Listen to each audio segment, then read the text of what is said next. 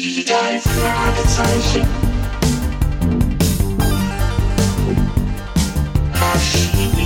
Fürst.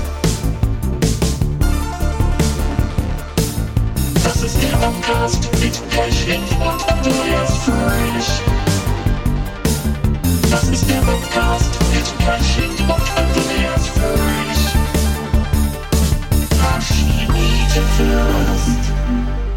hallo und willkommen zum Bobcast mit Kai Schwind und der deutschen Stimme von Andreas Fröhlich. Hallo, guten Tag.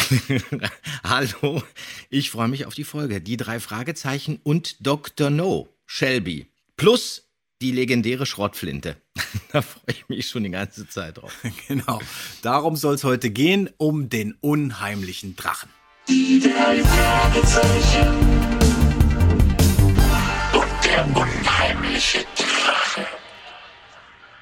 So, bahnbrechendes neues Konzept. Ich lese erstmal den Klappentext vor, damit wir alle wissen, worum es geht. Ein paar entlaufene Hunde zu suchen. Naja, das ist normalerweise kein besonders verlockender Auftrag für die drei cleveren Detektive, doch kaum beginnen. Ich mache jetzt mal so Passetti-Pausen. Justus, Peter und Bob mit der Suche. Da erzählt ihnen der Hundebesitzer Mr. Allen von einem Seeungeheuer, das er an der Küste gesehen haben will. Wie bitte? Seeungeheuer? Doch Mr. Allen hat nicht gescherzt. Die drei Fragezeichen stoßen bei ihren Nachforschungen nicht nur auf einen leibhaftigen Drachen, der unheimlich hustet, sondern ein mysteriöses Höhlenlabyrinth auf verschiebbare Felswände, bewaffnete Froschmänner und manch andere Merkwürdigkeiten. Wem gehört zum Beispiel die unheimliche Stimme am Telefon? Und was ist dieser Mr. Shelby für ein Mensch? Er nennt sich Spezialist für Tricks und Späße aller Art, aber bald stellt sich heraus, dass man auch mit Tricks und Späßen entschieden zu weit gehen kann. Und manchmal sind auch Klappentexte zu lang. Ein bisschen, ja. Aber hast du schön vorgelesen, Kollege. Vielen Dank. Ja, Mensch, was ist das für eine Folge? Magst du die? Ja, also ich finde die toll. Sie ist wirklich atmosphärisch und äh, man hat immer das Gefühl, die drei Fragezeichen haben alle irgendwie eine dicke Downjacke an. Herbstliche Stimmung. Da rauscht das Meer, Wolken am Himmel, kreischende Möwen. Das erste Mal habe ich die vor vier Jahren gehört. Und jetzt habe ich sie ja nochmal gehört. Jetzt fällt mir auf, da gibt's keinen Fall in Aussicht. Da spielt ein Hund eine, eine Rolle. Ja, da gibt's die Klippen und Seaside. Ich habe mich für die Anfangssequenz unterbewusst so ein bisschen inspirieren lassen für den dunklen Taipan, ist mir aufgefallen. Und beim Hören hatte ich jetzt wirklich das Bild dieses unterirdischen Höhlensystems vor Augen und habe eigentlich nur noch auf die, auf die Schlangengrube gewartet. Ja, das stimmt, aber du hast ja schon Dr. No als Stichwort gegeben und da hast du völlig recht, weil natürlich auch dieser Drache, der in der Folge auftaucht, Ja. ein Fahrzeug ist und das erinnert natürlich sehr an diesen Dr. No Drachen, diesen Flammenwerferpanzer, der da aus dem Wasser kommt. Was laut Skript ähm, husten soll, aber das hustet überhaupt Ja, nicht. das finde ich auch sehr komisch. Ja, das lag daran, weil ähm, es steht wirklich im Manuskript, soll husten und so weiter. Und dann hat man das wahrscheinlich auch mal ausprobiert. Wie klingt jetzt dieser hustende Drachen? Und das war total lächerlich. Also hat man sich doch wirklich für diesen creepy Sound entschieden. Und das war auch gut so, weil das ist gruselig. Obwohl Bob dann später sagt, ähm, also ich fand, äh, der hat eher gehustet. Der Drache hörte sich nach Husten an, aber das stimmte gar nicht. Lag an dem Sound. Und hier sagt es auch Peter Passetti nochmal. Ehe er nachher schnappt, hä? Ja, danke. Schon wieder wird krampfhaft gehustet. Mr. Allen wird doch nicht etwa einer Sinnestäuschung erlegen sein. Sag mal, apropos Husten und Röcheln und solche Sachen, Andreas, wie ist denn das eigentlich, wenn man das spielen muss? Ich finde, man hört da sehr schnell, wenn das nicht wirklich richtig authentisch ist, solche Sachen. Ist das besonders schwer? Husten, Röcheln? Husten, also Husten finde ich total einfach. Husten und Röcheln ist gut. Es gibt ja Leute, die können Atmer, aber die können nichts anderes. Also sowas ist relativ simpel, muss man sagen. Schwierig wird's dann eigentlich, wenn man wirklich richtig erkältet ist und husten muss, obwohl man nicht husten darf. Wolfgang Kondrus zum Beispiel, doppelte Täuschung, der war bei den Aufnahmen unendlich erkältet. Und das wird dann natürlich ein Problem. Da hat man dann aber immer so seine kleinen Tricks auf Lager, was man dann nimmt. Ich nehme dann Revoice Ipalat Nasivin. Es gibt Leute, die nehmen irgendwelche Sachen auf einmal. Die Amerikaner, was ganz interessant ist, die trinken gerne Ananassaft bei Schleim im Hals. klappt bei mir gar nicht, da fange ich dann richtig an zu husten. Ähm, schlimm ist dann extreme Heiserkeit. Da hilft dann meistens nur Salbei-Tee. Passiert immer. Wir hören uns manchmal, bestimmten Folgen gibt es dann Sequenzen, wo einer erkältet ist und dann gibt es dann auch manchmal Kommentare von den Fans, was denn los ist. Aber da kann man nichts machen. Ja, und im Studio wahrscheinlich dann noch einen Tacken leichter als live auf der Bühne oder so. Da haben wir Glück gehabt, finde ich, dass ihr eigentlich nie, also keiner von euch ist mal so richtig ausgefallen bei den Live-Touren, Ja, oder? nein, aber auf der Bühne merkt man das nicht so. Das verspielt sich eher, weil das Mikrofon da vielleicht nicht ganz so sensibel äh, die Erkältung transportiert. Im Studio ist es schlimmer, auf jeden Fall. Also ich weiß, dass ich irgendwann, als ich Gollum aufgenommen habe, mir die Stimme nicht durch eine Erkältung ruiniert habe, sondern durch die Interpretation dieser Figur. Und ich musste ja auch noch Regie führen und dann habe ich heiser, nachdem ich dann ein paar Mal Gollum gekrächzt hatte, Regieanweisungen gegeben und dann hörte man wirklich nur noch ein Röcheln. Da mussten wir abbrechen. Sowas passiert natürlich. So, und jetzt stürzt auch noch die Treppe zusammen. Wirklich eine spektakuläre Szene. Für viele Hörer legendär. Peter ruft dann ja, Bob, halte mich. Und Bob antwortet, ich kann nicht, ich falle auch. Die Treppe bricht zusammen, Bob. Halte mich! Ich kann nicht. Ich, ich falle auch. stand so nicht im Skript. Sowas entsteht dann im Spiel. Und das hat sich ja immer mehr entwickelt und wurde dann auch lebendiger. Dann war der Humor da, die ersten Zickereien untereinander tauchten dann auf. Und sowas spielt sich natürlich immer ganz schön. Da bekommt man dann auch ein Gefühl dafür, wie sich die Chemie zwischen Justus, Peter und Bob zusammensetzt. Das ist toll. Ja, und dann entdecken sie die ersten Drachenspuren. Und da sind wir dann wirklich auf Dr. No's Insel. Ja. Richtig, dann geht's in die Höhle und es geht weiter und dann zwängen sie sich durch diese Bretterwand, die erstmal abgebaut werden muss. Und dann kommt etwas sehr Interessantes, für mich zumindest, nämlich das hier. Ich halte das Brett. Komm, Justus. Oh Mensch, mach doch zu. Aber es geht nicht. Ich bin zu fett. Du musst es versuchen. Die Kerle sind gefährlich, sie bringen dich um. Ich habe diese Folge ja nicht als Kind gehört, wie auch viele andere Folgen, in denen das thematisiert wurde, dass Ja. Justus übergewichtig ist. Das heißt, für mich in meiner Kindervorstellung war der nie übergewichtig.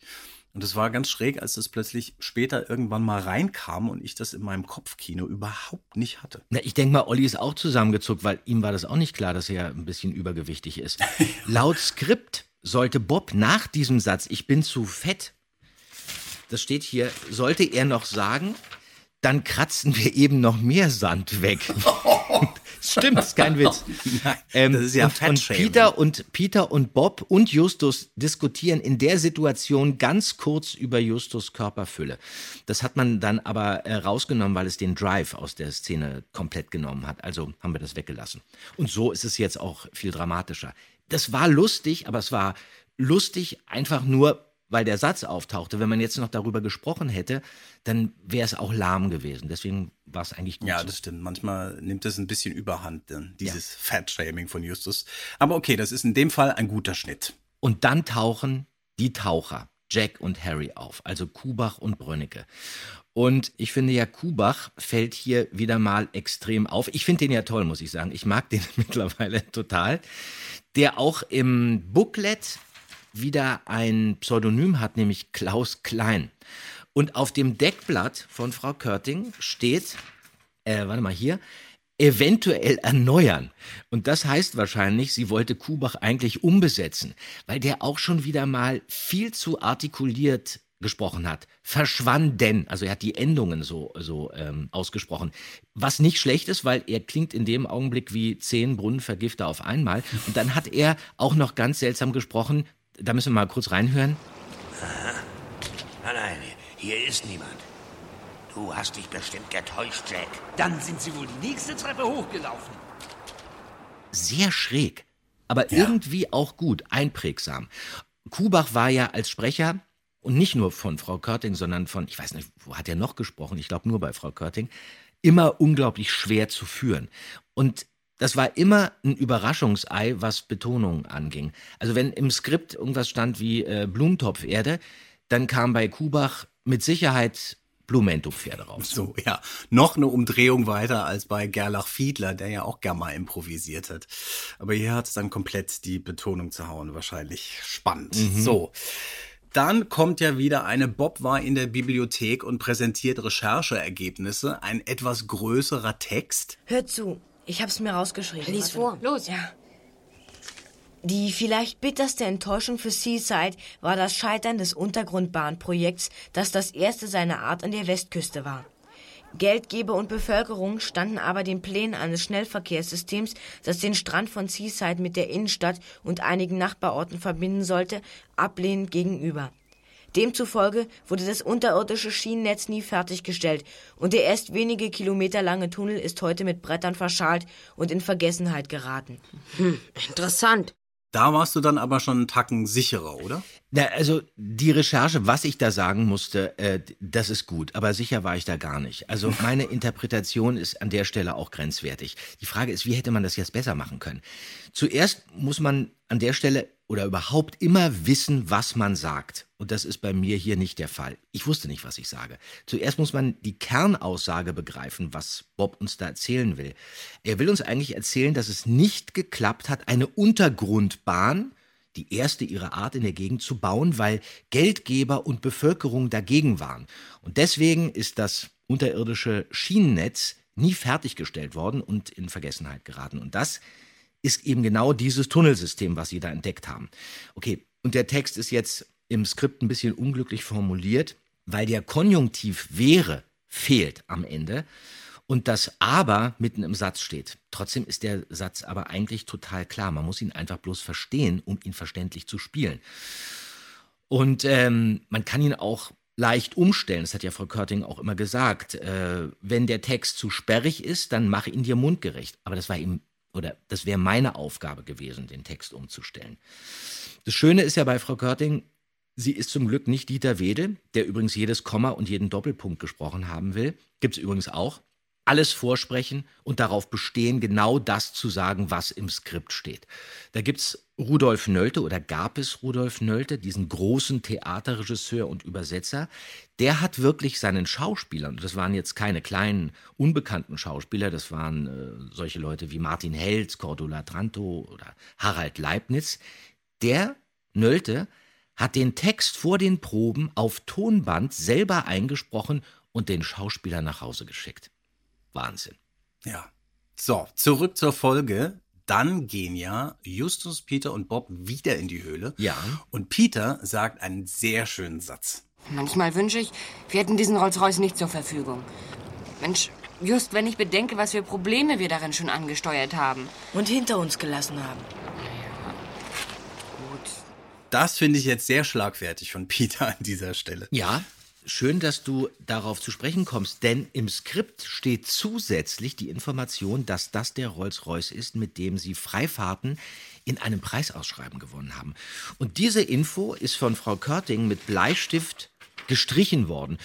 Und die ist deswegen gestrichen worden, weil schon vorher eine andere Erklärung erwähnt wurde. Der Wagen ist ihnen ja aus Dankbarkeit zur Verfügung gestellt worden. Und da hat äh, Frau Körting bei Jens schnell noch aufgepasst, zum Glück. Sag mal, apropos Jens, ich bin ja, wie wahrscheinlich viele unserer Hörer, äh, total gespannt. Hast du Jens erreicht? Ich habe Jens erreicht. Und er ist hier. Cool. Ja, er ist hier und wir laden ihn jetzt herzlich in den Bobcast ein. Die drei Fragezeichen. Und der Ehrengast. Der zweite Detektiv im Bobcast, der Jens, ist da. Hallo, lieber Jens. Hallo, Schön, dich hallo. zu sehen. Hi Jens. Hallo, Andreas. Ich freue mich, dabei zu sein. Herrlich. Lieber Jens, wir sprechen über den Drachen, über Folge 7. Wie war dein Eindruck nach all den Jahren, diese Folge jetzt noch einmal anzuhören? Ich war vor allen Dingen gerührt, weil ich nicht in Erinnerung hatte, dass wir wirklich so jung und so klein waren, als wir das aufgenommen haben. In meiner Erinnerung sind wir ja an dieser Zeitkapsel und haben uns natürlich irgendwie verändert, logischerweise auch stimmlich verändert, aber wenn man die Folge heute hört, dann höre ich wirklich drei Kinder. Und das hat mich irgendwie gerührt und auch überrascht, weil ich finde, wirklich nicht, dass ich das besonders gut mache. Es gibt da ein paar Passagen, wo ich sage, ja, okay, da kommt er ein bisschen in Fahrt, der Jens, aber insgesamt fand ich mich da eher überschaubar talentiert. Das kann doch gar nicht sein, Jens. Doch, das kann sein. Nein. Ich habe mich da ein bisschen romantisiert in, in meinen Erinnerungen. Und als ich es jetzt hörte, dachte ich, naja, also Glück gehabt, dass ich dabei geblieben bin. Aber Dass man dich nicht umbesetzt hat, meinst du? ja, aber was mir total gut gefallen hat, ist, dass die Geschichte so irgendwie auch knackig erzählt ist. Also das ist ja eine viel kürzere Folge als die Folgen, die wir heute aufnehmen. Und darum ist das so komprimiert und eigentlich sehr klassisch. Und dann natürlich die äh, Zusammenkünfte mit Hitchcock sind natürlich toll. Ja, die sind großartig. Das ist was Absolut. ganz Da ist er auch sehr sympathisch. Ja. Absolut. Ja, und man steigt wirklich auch in die Filmindustrie ein bisschen ein, ne? Ja. äh, in Hollywood, was ja immer eh so ein bisschen durchschimmert. Da gibt's ja diese Stelle, wo Hitchcock dann diesen Film mit dem Drachen zeigt, äh, um zu erklären, wie diese Special Effects funktionieren. Und es ist dieser Kollege von Hitchcock, Mr. Allen, ein Großmeister des Horrorkinos. Du als Filmkenner, äh, mit dir wollte ich da mal ein bisschen fachsimpeln drüber. Ich habe überlegt, wer könnte da Pate gestanden haben für das. Äh, Im Buch von der Folge wird erzählt, dass das ein Film mit Riesenameisen ist, den er zeigt. Das ist nicht im Hörspiel übernommen, aber da dachte ich irgendwie, ist das, sind wir da bei Them in ja, den denk 50ern? ich. äh? Das ist wie ein Jack Arnold. Das habe ich auch gedacht, Jack Arnold, ja. Formicula. Ja. Formicula, Tarantula Ja. und die Geschichte des Mr. C oder ich glaube, so heißt der Film, wo Ja. der, der Mann schrumpft Richtig. und nachher im The Puppenhaus Story lebt. of the Incredible Shrinking, Shrinking Man. Man, Ja. genau. Den lieben wir beide, den Film. Ja, ein toller wirklich. Film. Ja, ja, ja. Weil wir fühlen uns eigentlich oft wie so ein Shrinking Man, oder? Immer wieder mehr und immer mehr, je älter man wird. Ja, genau. Ist denn das, ähm, du kennst dich ja wirklich mit Hitchcock aus, Mhm. ist das was auch, was der auf dem Schirm hatte? Hat der viel seine Zeitgenossen geguckt? Kannte der sich wirklich aus, was im Kino passierte auch? Ja, absolut. Mhm. Er kannte sich sehr gut aus und nicht nur im amerikanischen Kino, sondern auch im europäischen. Mhm. Weil ich gerade noch mal über einen seiner Filme gelesen habe, Vertigo, dass er die Geschichte gekauft hat, weil dieses Autorenteam, das Vertigo, also den Roman geschrieben hat, vorher einen Roman geschrieben hat, den Henri Georges Clouseau verfilmt hat, Die Teuflischen. Hitchcock war wirklich, ich glaube, von morgens bis abends mit Kino beschäftigt und hat sich alle möglichen Filmemacher reingezogen und war auch ein Bewunderer von Fellini und äh, ähm, Buñuel, also von Regisseuren, die man nicht unbedingt mit Hitchcock in Verbindung bringen würde. Aber ich bin mir ziemlich sicher, dass er, weil er auch ein sehr erfolgsorientierter Regisseur war, genau wusste,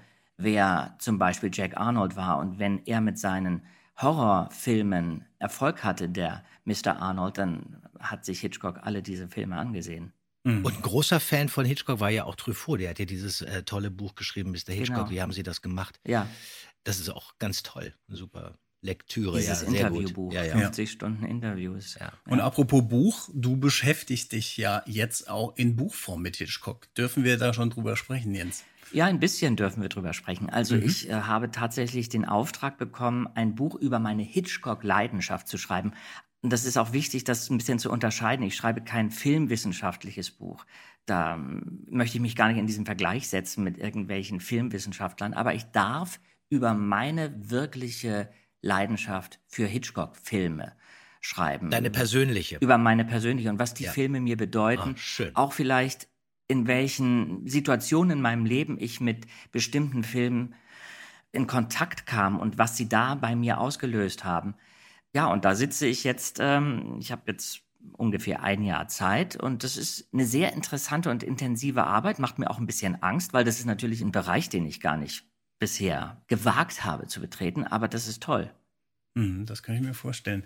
Hast du denn als 13-, 14-Jähriger in der Zeit, als ihr zum Beispiel den Drachen aufgenommen habt, auch schon Hitchcock-Filme gesehen? Haben die dich damals schon fasziniert? Ja. Ja, Und welche waren das? Der erste Film, den ich von Hitchcock gesehen habe, war bei Anruf Mord. Ich weiß es so genau, weil ich gerade drüber geschrieben habe, weil viele glauben ja, dass ich äh, vielleicht die Hitchcock-Leidenschaft entzündet habe bei mir durch die drei Fragezeichen. Es war aber umgekehrt eigentlich.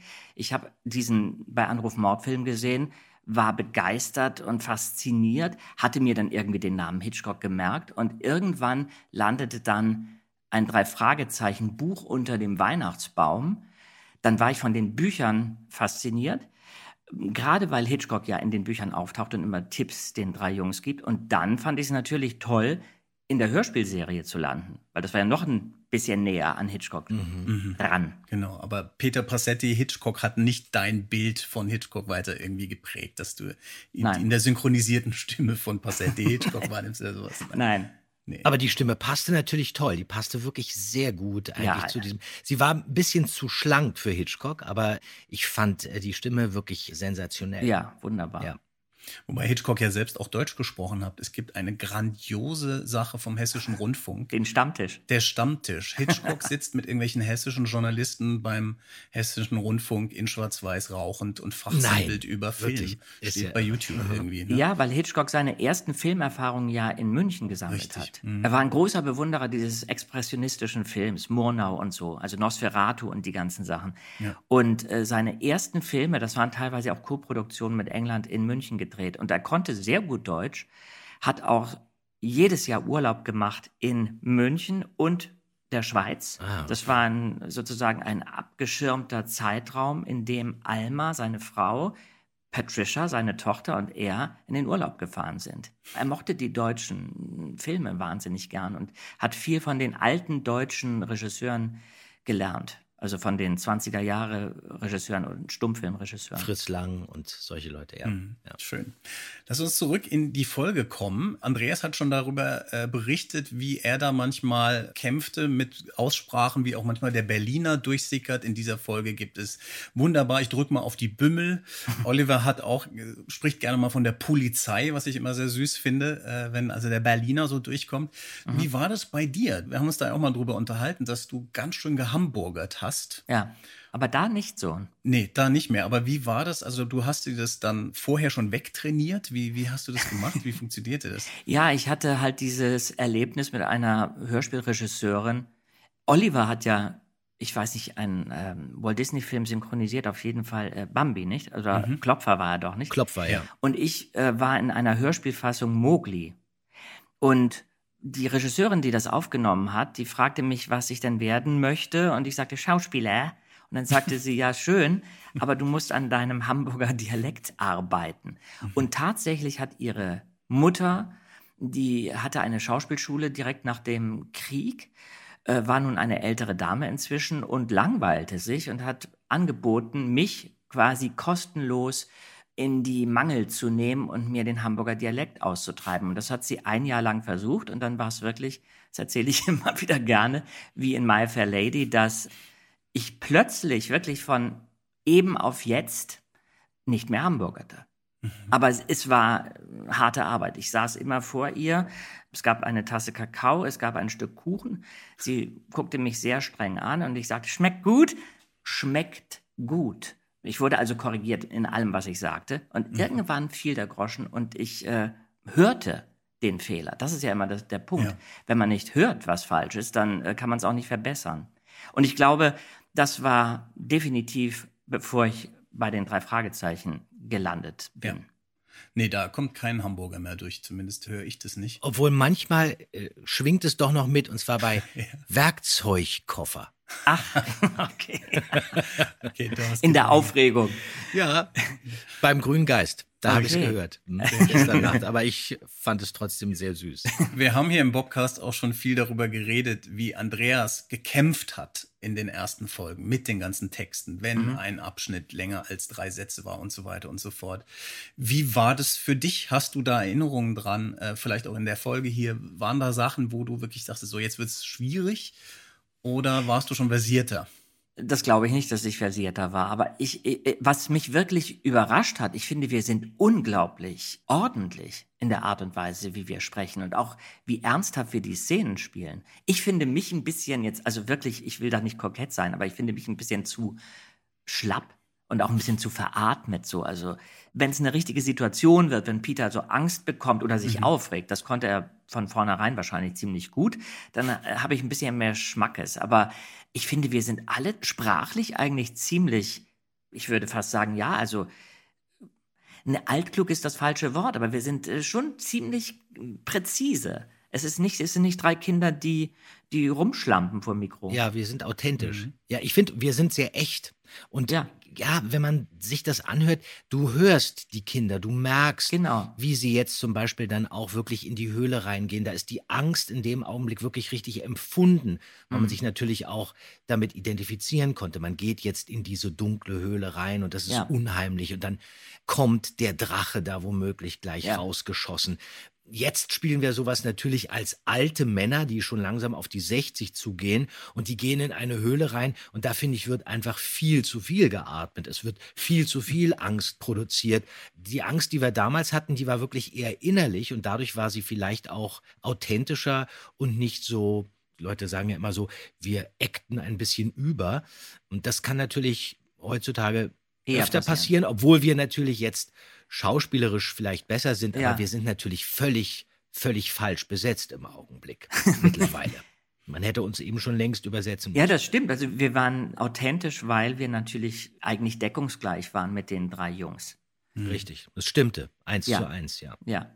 Und es hat noch diese Naivität, die mich ebenso gerührt hat, wie ich am Anfang sagte. Das äh, war eine Zeitreise auch. Ich habe überlegt, wie war das damals? Wie saßen wir da zusammen? Ich erinnere mich an das Haus, ich erinnere mich an Andreas und an Oliver. Ich kann aber nicht mehr genau rekonstruieren, ob das anstrengend war mit den Aufnahmen oder ich glaube, wir waren sehr gut vorbereitet. Also ich kann nur sagen, Ihr war- auf jeden Fall, ich nicht. Ja.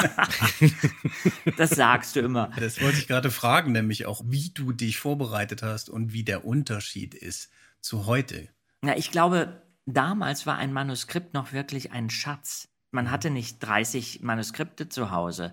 Ich habe zwar relativ viele Hörspiele gemacht beim Norddeutschen Rundfunk und dann eben auch für andere Labels, aber trotzdem war es noch insgesamt etwas Neues und ganz Besonderes. Und wenn dann so ein Manuskript kam, dann habe ich das natürlich mit großer, ich sage mal, Hochachtung und äh, äh, ja, auch Verantwortung gelesen. Das tue ich heute auch noch, aber es ist eine andere Art von, von Fremdheit gewesen, von Neuheit, die wahrscheinlich auch zur Folge hatte, dass man unglaublich, also dass ich unglaublich gut vorbereitet ins Studio ging. Das Interessante finde ich, ist ja auch noch eine Sache, dass wir mh, mittlerweile auch gelernt haben, ein Manuskript zu lesen. Das muss man ja auch Mhm. erstmal können. Ja. Weil zum Beispiel, wenn wir jetzt ein Manuskript lesen, wir kriegen jetzt das Manuskript von Frau Körting, das geht man durch, aber man geht eben nicht nur den einen Satz durch oder die zwei Sätze, die man auf der Seite hat und dann liest man weiter, sondern man liest das Ganze durch und man bekommt ein Gespür dafür und dann stellen sich sofort Fragen. Moment mal, warum sagt er das jetzt so? Das ist doch vorher überhaupt nicht erwähnt worden. Wir, wir, wir registrieren Fehler und auf die machen wir dann Frau Körting auch aufmerksam, was wir vorher überhaupt nicht gemacht Ja. haben. Da haben wir alles durchgewunken und gesagt, okay, das steht hier, das sagt man denn so. Selbst wenn es überhaupt keinen Sinn ergab, wir haben immer gedacht, irgendeinen Sinn wird es Mhm. schon ergeben, aber wir kennen uns damit nicht so aus, weil wir noch nicht richtig wussten, wie man so ein Manuskript richtig liest. Und das ist natürlich heute von Vorteil. Dadurch Oder auch früher nicht. Oder auch nicht. Ja, also ich meine, wir haben halt nicht. nicht. dramaturgisch damals gedacht. Mhm. Und das war irgendwie wahrscheinlich genau das, was einen jetzt so anspricht, wenn man das hört. Diese Last war nicht auf unseren Schultern. Und ich habe auch gedacht, Frau Körting hat wahrscheinlich wirklich ziemlich viel und ziemlich intensiv mit uns gearbeitet, um es dann so auf Tonband einfangen zu können. Ich glaube, heute setzen wir uns hin und es geht relativ flott, weil wir die Rollen in- und auswendig kennen und wie gesagt auch wir uns in diesem Kosmos schon so lange bewegen. Aber ich glaube, Frau Körting hatte sehr viel Geduld mit uns. Ja, auf jeden Fall. Sie war auch sehr geduldig und hat uns eben auch verziehen, wenn wir dann wirklich zusammengebrochen sind oder unkonzentriert waren. Und ich erinnere mich, dass du, muss ich sagen, ja doch immer derjenige warst, der dann gesagt hat, so jetzt haben wir wirklich genug gelacht, jetzt machen wir wieder weiter. Nicht, dass du das immer gesagt hast, aber für mich warst du, weil du auch älter warst, ich habe das ja vor kurzem erzählt, du warst für mich immer so ein bisschen der große Bruder, an den konnte ich mich halten, an dem konnte ich mich orientieren. Und dadurch gab es so eine gewisse, ähm, ja, so eine Konzentration auch untereinander, die wir dann hatten. Mhm, Und mhm. Jetzt ist es oft so, dass wir Frau Körting eben oft darauf hinweisen, wie oft passiert es zum Beispiel, dass wir der Meinung sind, wir müssten die Szene jetzt nochmal machen und Frau Körting sagt, war doch alles wunderbar und die sagen, ja, da fehlen ja noch zwei Sätze, die haben wir vergessen. Und Frau Körting ähm, rennt dann noch mal kurz raus und holt irgendwelche Schnittchen oder irgendjemand ist gekommen. Wir sorgen dafür, dass es dann doch noch mal aufgenommen wird, weil die Sätze definitiv dann liegen bleiben und ähm, man irgendwas draus basteln muss. Vielleicht habt ihr auch auf eine andere Art die Figuren gelebt damals, mit einer kindlichen Naivität, ne? was Jens sagte. Ja, auch nicht mit dieser Freiheit. Ja. Also ich Mhm. fühle mich natürlich unglaublich viel freier inzwischen mit Peter Shaw. Ich habe nicht das Gefühl, dass wir müssen uns natürlich trotzdem in diesem Korsett bewegen, aber theoretisch ist zwischen uns, gerade zwischen Bob und Peter, unglaublich viel möglich. Mhm. Ja. Also der Justus muss ja immer so ein bisschen als, als Fels in der Brandung so bleiben, wie er ist. Der hat leider gar nicht so viel Möglichkeiten, emotional nach links und rechts auszuschlagen, aber bei Bob und Peter ist das schon möglich und das finde ich natürlich viel angenehmer und das macht viel mehr Spaß. Hm. Wenn du zurückgehst in die Folge, den unheimlichen Drachen da, wo natürlich die Angst schon sehr bespielt wird auch. Mhm. Da ist aber auch, finde ich, Peter als der Vernünftige, der Skeptiker, der immer wieder anmerkt, das können wir jetzt nicht machen. Oder Ja. Justus, du willst immer der Bestimmer sein. Ja. Ist es so eine Farbe, die du nach wie vor so mitziehst? Ja. Oder hast du dich in der Angst auch eingerichtet und, und, und wie? Na, äh, das hat sich eigentlich nicht sehr verändert. Ich denke Mhm. mal, mein Spiel hat sich verändert. Aber diese Kombination aus Angst haben, sich über Justus Bestimmungszwang aufzuregen, dann aber doch mitzuziehen, das ist ja diese Kombi und im Endeffekt dann auch mutig zu sein. Das ist die Kombi, die bei Peter immer noch funktioniert und die ihn auch irgendwie, finde ich, ganz sympathisch macht. Ja. Wir haben darüber geredet, dass Andreas nicht unbedingt so einen Spaß mit Franz Josef Steffens hatte, basiert auf einem äh, etwas unglücklichen Erlebnis vorher. Aha. Hast du solche Erfahrungen? Gab es Kollegen vielleicht auch aus der Anfangszeit und auch später auch, mit denen du nicht konntest oder wolltest oder wo irgendwie die Stimmung kippte? Aber es ist interessant, ja, es ist, also Franz Josef Steffens, es ist interessant, dass, dass Andreas, dass du da mit ihm ein Problem hattest. Ich habe ja mit Franz Josef Steffens eine endlose Serie synchronisiert. Ich war Peter Pan und er war Captain Hook. Nein. Und damals wurde ja nicht geixt, zumindest in Hamburg nicht. Also man wurde nicht getrennt aufgenommen, sondern tatsächlich zu zweit vor dem Mikrofon stehend. Und ich hatte Angst vor Franz Josef Steffens. Ich Ist nicht den- wahr. Ich, Ich fand auch, ihn total. unheimlich. Ja. Und ja, insofern kann ich das verstehen, dass du mit Franz Josef Steffens ein Problem hattest. Ich meine, ich kann die Geschichte ja mal kurz erzählen, was ich mit ihm erlebt habe. Ja. Ja, also dieser Kater ist ja Franz Josef Steffens, Onkel Tom, ja. Und ich mochte diese Stimme von Onkel Tom, Franz Josef Steffens, total. Mhm. In Onkel Toms Hütte, diese berühmte Europaschallplatte. Das, Ich Mhm. war wirklich ein richtiger Fan von dieser Stimme.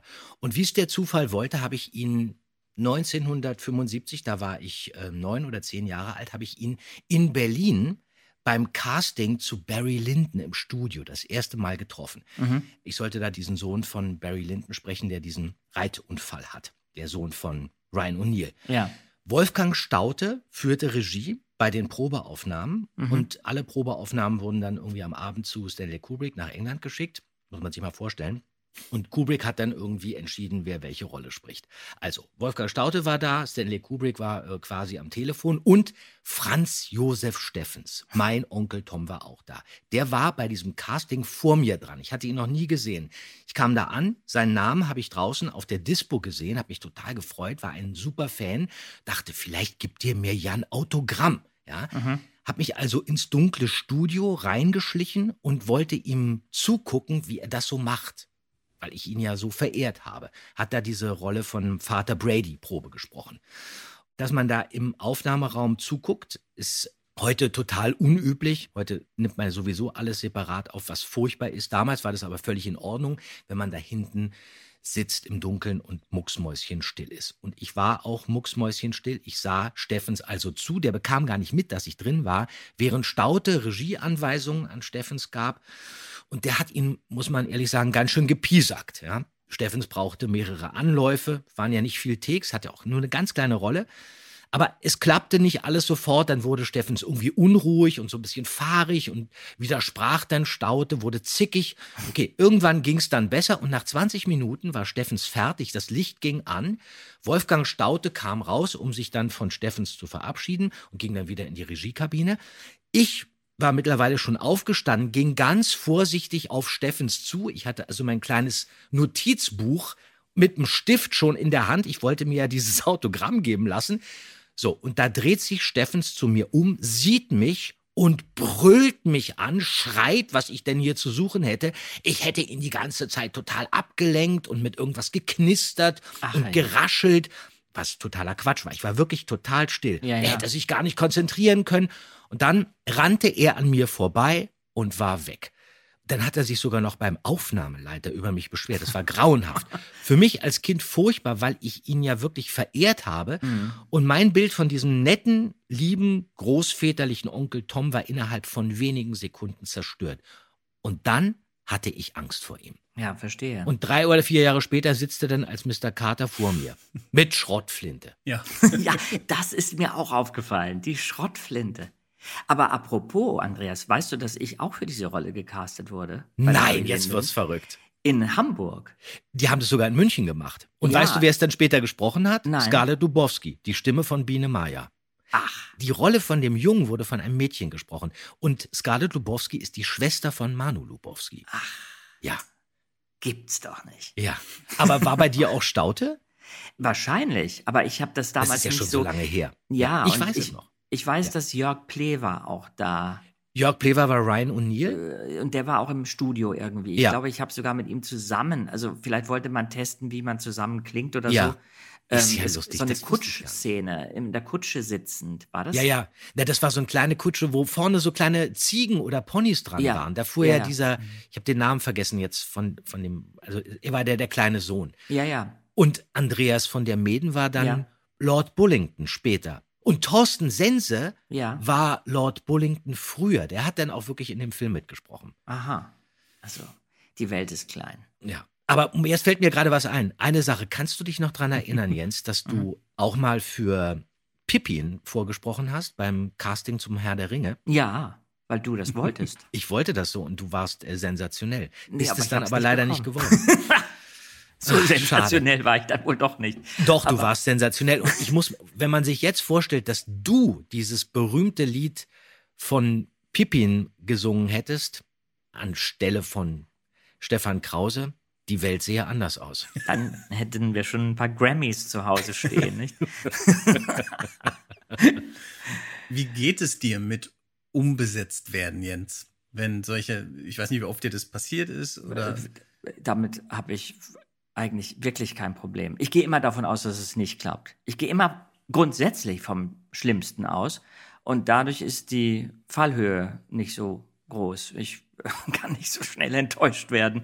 Und es ist so, dass der Beruf sowieso nicht gerecht ist. Oder also es gibt Dinge, wo ich sage, da wäre ich vielleicht sogar die bessere Besetzung gewesen. Es gibt aber auch äh, Sachen, wo ich gedacht habe, äh, ich finde mich da gar nicht so passend oder gut, bin es aber trotzdem geworden. Also ich finde, das ist wirklich ein Gemischtwarenladen. Da gibt es alles. Und man wundert sich ganz oft und manchmal auch nicht.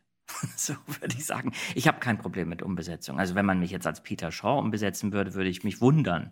Ähm, Ja, ich mich auch. Ich könnte ja auch gar nicht mehr. Wenn du aufhören würdest, wäre ich sofort weg. ja, dann wären schon mal zwei leere Stühle da im Studio. Aber Olli wäre auch weg.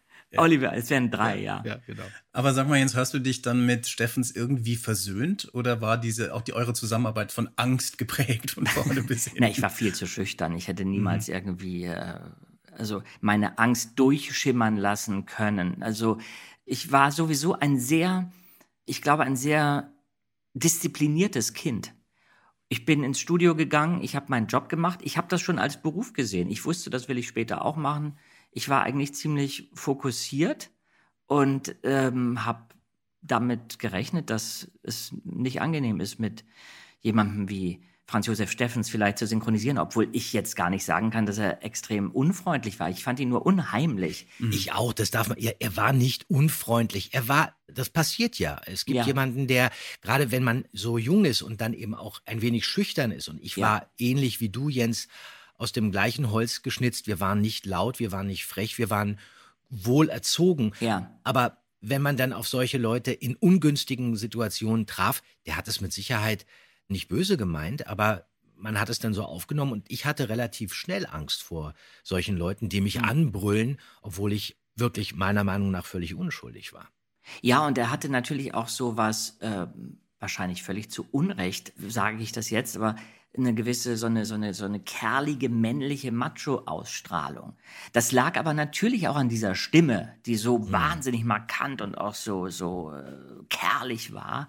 Ich glaube, da fühlte ich mich sowieso immer dann absolut schnell wie das kleinste Würstchen auf Gottes Erdboden. Wie schön, Jens. Vielen Dank. Das war toll, mit dir zu reden. Kommst du wieder mal zu Besuch in den Podcast? Oh ja, gerne. Wenn ihr mich einladet, komme ich. Ja, natürlich. Das machen wir. Dann bis bald. Danke. Vielen Dank, Jens. Danke dir, Jens. Mach's gut. ja, Ciao. Ihr auch. Ciao. Mensch, das war doch toll. Und da wir Jens heute beim unheimlichen Drachen das Wort übergeben haben, Kai, was ich wirklich irre fand, weil selbst ich habe noch Dinge erfahren, die ich gar nicht wusste. Was gibt's denn da Besseres, als uns ganz kurz mit Worte nur Worte zu verabschieden? Das haben wir ja live bei dem seltsamen Wecker performt auf der Bühne. Das ist schön, das machen wir. Und wir hören uns dann wieder in der nächsten Folge Der grüne Geist vom Bobcast. Macht's gut. Ciao. Weißt du, es ist seltsam. Du bist für mich wie die Sonne, Sherry. Du gibst mir das Leben. Worte, nur Worte, nichts als das, das alte Lied. Wie soll ich es dir nur erklären? Sag mir nichts mehr. Du bist die Göttin der Liebe und ich bete dich an. Schon wieder Worte, Schmeichelei, Rederei. Nein, du bist mein Morgen, mein Gestern. Das ist vorbei. Du bist für immer meine große Liebe. Es ist vorbei, der Traum zu Ende. Auch die Erinnerung für uns zwei, wie schön sie auch sei. Du bist wie der Wind, der den Klang der Geigen und den Duft der Rosen weit mit sich trägt. Süße Worte, leere Rederei. Was willst du damit sagen?